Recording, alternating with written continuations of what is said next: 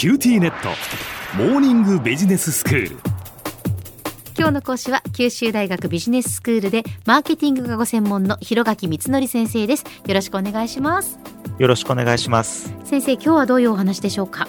今日はあの前回のお話をさらに進めてですね社会的証明という原理についてお話をしていきたいと思います。はい、まあ、社会的証明。つまりその自分の感情とか行動が周りの人の感情や行動に影響されるというお話ですよね。そうですね。社会的証明というのはですね周りのたくさんの人がしている行動とか考え方っていうのが自分にとって安全で確実なものなんだっていうふうにみなすそういった人の傾向のことなんですね。はいはい。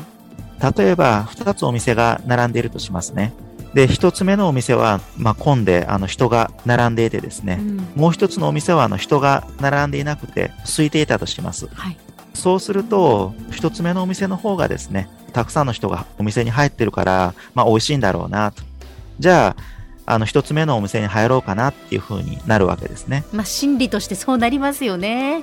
そうですよね。あの、この判断、あの、正しいとは、あの、もちろん限らないわけです。ええ、あの、たまたまその時間帯に、あのそのお店が混んでたっていうこともありえますから、うん、ひょっとしたら間違いなのかもしれないですけどね。え、そういうふうにですね、みんながそのお店に並んでるから、自分も並んでですね、ご飯を食べようかっていう、まあそういったあの社会的証明の原理、実はこれはあの一つ間違えるとですね、困ったことにもなりかねないんですよ。えー、そうなんですか。16年ほど前、アメリカの国立公園でですね、ある実験が行われたんです。ええ、で、その公園は、あの、軽花木っていう植物の化石が、あの、ゴロゴロ普通に落ちている公園なんですね。はい。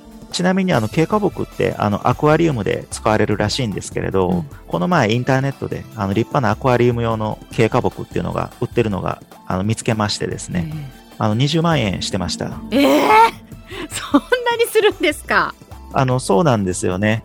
まあ、思わず公園にそういったものがあの落ちていたらちょっと湿気してみようかなっていうふうな、まあ、そういった誘惑っていうのが、ひょっとしたら人によってはあるかもしれないですよね。まあまあ高価なものだと分かっていたらですね。そうなんですよ。えー、それで困った問題っていうのがその公園で起こっていたんですね。えー公園に来たあの観光客の人々がですね、記念にそういった経過木をですね、持って帰っちゃうんですよ。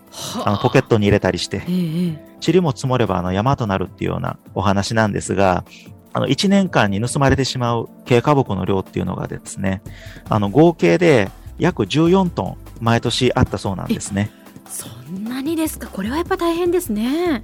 そうですね。あの、このままだとあの名物が根こそぎなくなっちゃうなっていうことで、うん、学者たちがですね、ある実験をしたんですね。うん、あのその実験っていうのは、あの、2種類の看板を立ててみたんですね。うん一つ目の看板は、公園をたくさんの人が訪れて、で、そういったあの、訪れたたくさんの人があの、化石を持ち帰ってしまったので、公園の環境が大きく変わってしまいましたと。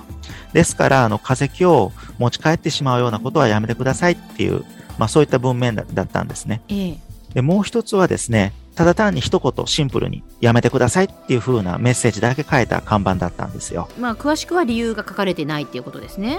そうですね。うん、あの、どっちの看板がですね、あの、化石の盗難を防ぐのに効果があったと思いますか？えー、もうやっぱりきちんと理由が書いてある方があそういうことならやっぱり持って帰っちゃいけないんだなって思うと思うので効果があったと思うんですが実はですね理由を書かずに化石を拾ってはいけませんよっていうふうにシンプルに書いた看板そちらの方が効果が高かったんですよ。あそうですか。それは意外な結果です逆かと思いました。あの詳しく事情を変えた看板を立てたら逆にですね化石の盗難があの増えてしまったそうなんですよ。そうですか。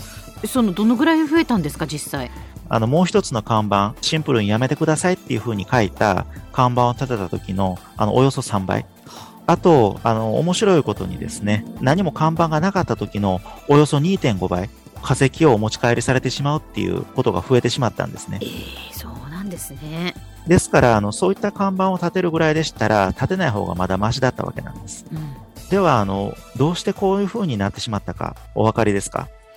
いや、逆のことを思っていたので分かりません。社会的証明はですね、あの、他の人がやってることに自分も影響されるっていう風なことを言いましたよね。うんで、この問題の看板って、たくさんの人が化石を持ち去ってしまったので、公園の環境が変わってしまいましたっっていうふうに説明してるわけですね。うんでは、このメッセージ、どの部分がですね、社会的証明の原理から見て、まずいなっていうふうに思われますか？あーまあたくさんの人がやっぱり持って帰ってしまったということを言ってしまっているのでじゃあみんな持って帰ってるんならいいかって思ってしまったっていうそういうことですか？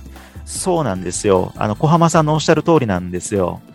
はい、このようにですね、ネガティブな事柄に対して、あの、社会的証明を人に伝えると、逆効果になってしまうっていうこともあるんです。へえじゃあ気をつけないといけないですね。そうですね。では、あの、最後に一つ、あの、クイズを出しましょう。はい、小浜さんがですね、あの、選挙の管理委員か何かをされていて、あの、若者の投票率をぜひとも上げたいなっていうふうに考えたとしますね。うんその時に、社会的証明の原理から見て、あの、次のような呼びかけっていうのは効果的だと思いますか？最近、若者が選挙に行かずに、若者の投票率が低下してるっていうふうに言われています。あなたの一票大事な一票です。ぜひ投票に行ってください。この呼びかけ、どこがダメだと思いますか？うんまあ、この流れからいくとですね先生若者の投票率が低下しているとか選挙に行ってないっていうことはもう言わない方がいいってことですよね。そうですね。ええあの、最近若者があの選挙に行ってませんっていうふうに言ってしまうと、うんあの、それを聞いた若者が、あ、みんなも選挙に行ってないんだ。あなら自分一人投票に行っても、あんまり結果には影響ないだろうなとか考えてしまうかもしれないからですね。なるほどということはやっぱ伝える時にはもうただあなたの一票が大事な一票だから投票に行きましょうっていうもうそのシンプルなメッセージがいいっていうことなんですね。まあ、この場合ですと、その方がいいとなる、まあ、可能性の方が高いでしょうね。うんなるほど。では先生今日のまとめをお願いします。今回はあの社会的証明の原理をご紹介しました。あの周りのたくさんの人がしている行動とか、あるいはあの考え方がですね、自分にとって安全で確実なものなんだっていうふうに見なす人の傾向のことでした。で、この原理はうまく使えば、流行りの商品を生み出したり、プラスに働くことも多いんですけれども、場合によってはマイナスに働くこともありますので、使いどころはよく考えないといけないっていうことですね。今日の講師は九州大学ビジネススクールでマーケティングがご専門の広垣光則先生でした。どうもありがとうございました。ありがとうございました。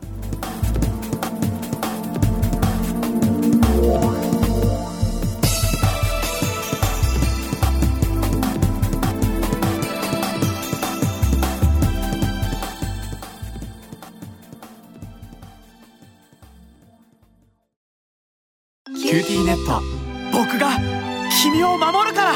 本当に？え？コンピューターウイルスやフィッシング詐欺からは？え？守ってくれないの？ BBIQ なら全部守ってくれるのに。セキュリティ5台まで無料。光インターネットの BBIQ